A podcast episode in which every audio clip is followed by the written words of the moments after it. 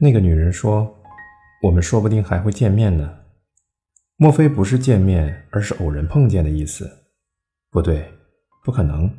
那句台词儿不可能有什么特别的含义。但这已经是秋月笑雄第五十次琢磨这个词的意思了。从关东地区进入梅雨季节的那天开始，他一直在思索这种毫无头绪的事儿。算一算，差不多也有两周了。从那天起，天空顺着日历，每天老老实实的下雨。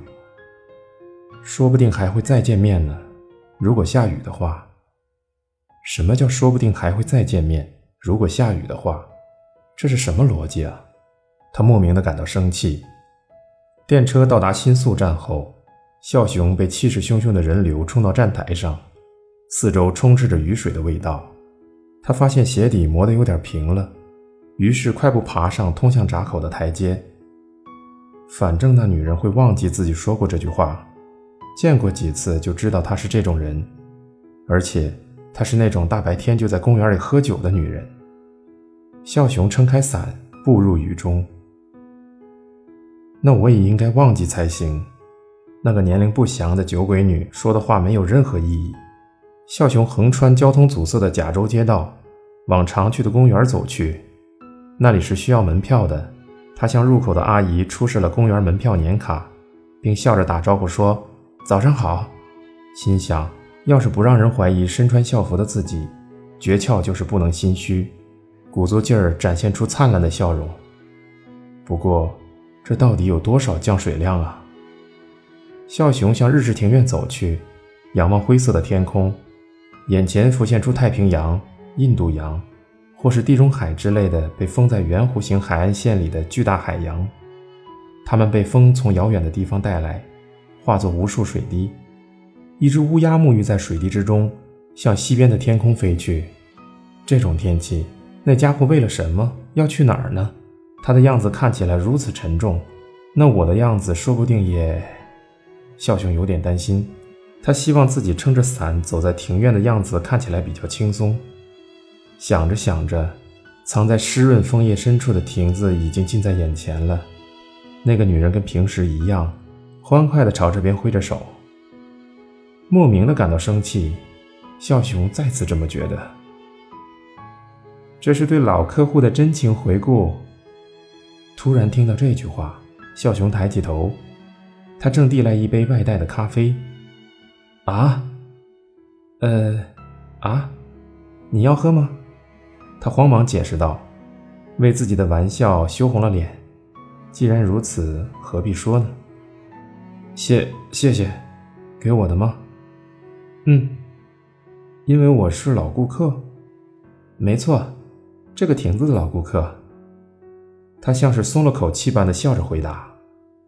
笑雄伸手接过咖啡，雨和咖啡的气味交织，还混杂着些许他的香水味。孝雄内心没来由的泛起一丝苦涩。他微笑着将视线落在文库本上，孝雄也继续着看着他的笔记。她好像雪女。孝雄从眼角偷偷看了她一眼，再次确定了这个想法。不。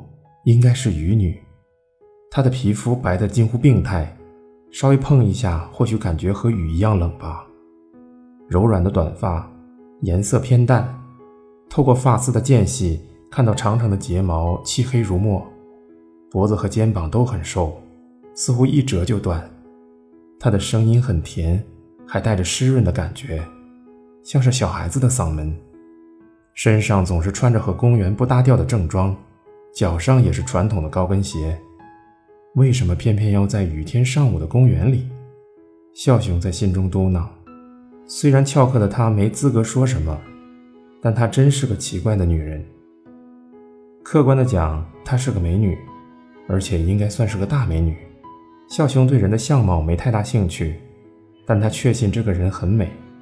不过，总觉得她美得不像人类，更像是遥远的云。高耸的山峰，或是雪山里兔子和鹿之类的，宛如大自然之美的一部分。这人果然是渔女。一开始，她的存在只是个麻烦，因为逃课想一个人待着。本以为在下雨天的早晨肯定没人来这个需要门票的公园，结果从上个月末遇到他之后，每逢下雨天，这里就少不了他。这次已经是第八次碰到他了。即便如此，他还是没更换翘课时间要去的地方。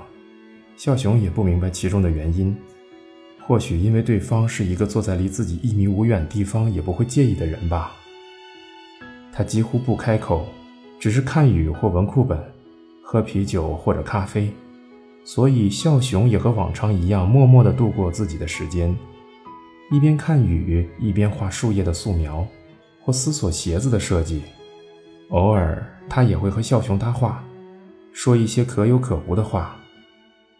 板嘴鸭潜到水里了，看到了吗？这里的树枝比上周长了呢。啊，那是中央线的声音。诸如此类描述情景的话语。最开始，孝雄不知道他是自言自语还是在聊天，所以不知道该如何回答。但看到对方是直直的看着他说话，那应该是在聊天吧。孝雄的回答也不过是“是啊”之类的附和。因此，和他之间的对话跟听雨声差不多。慢走，他笑着对背好包起身的孝雄说道：“我走了，谢谢你的咖啡。”笑雄道谢完，朝新宿方向的门走去。雨开始变小了，他注意到自己的步伐渐渐加快，心情像是看完喜爱的故事般欢喜。为什么会有些开心？他的声音似乎还有些许残留在耳壁上。那是雨女发出的雨声，不过我喜欢听雨声。想到这里，笑雄又觉得有点火大。秋月，你又中午才来呀？笑雄走进敞开着门的教室，好几个正在吃午饭的同学望向他。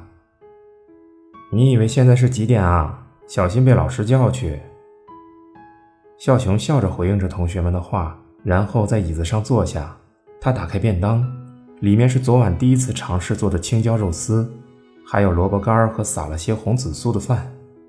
青椒肉丝是跟店里打听了做法后尝试做的，听说在当地用的不是牛肉，而是猪肉。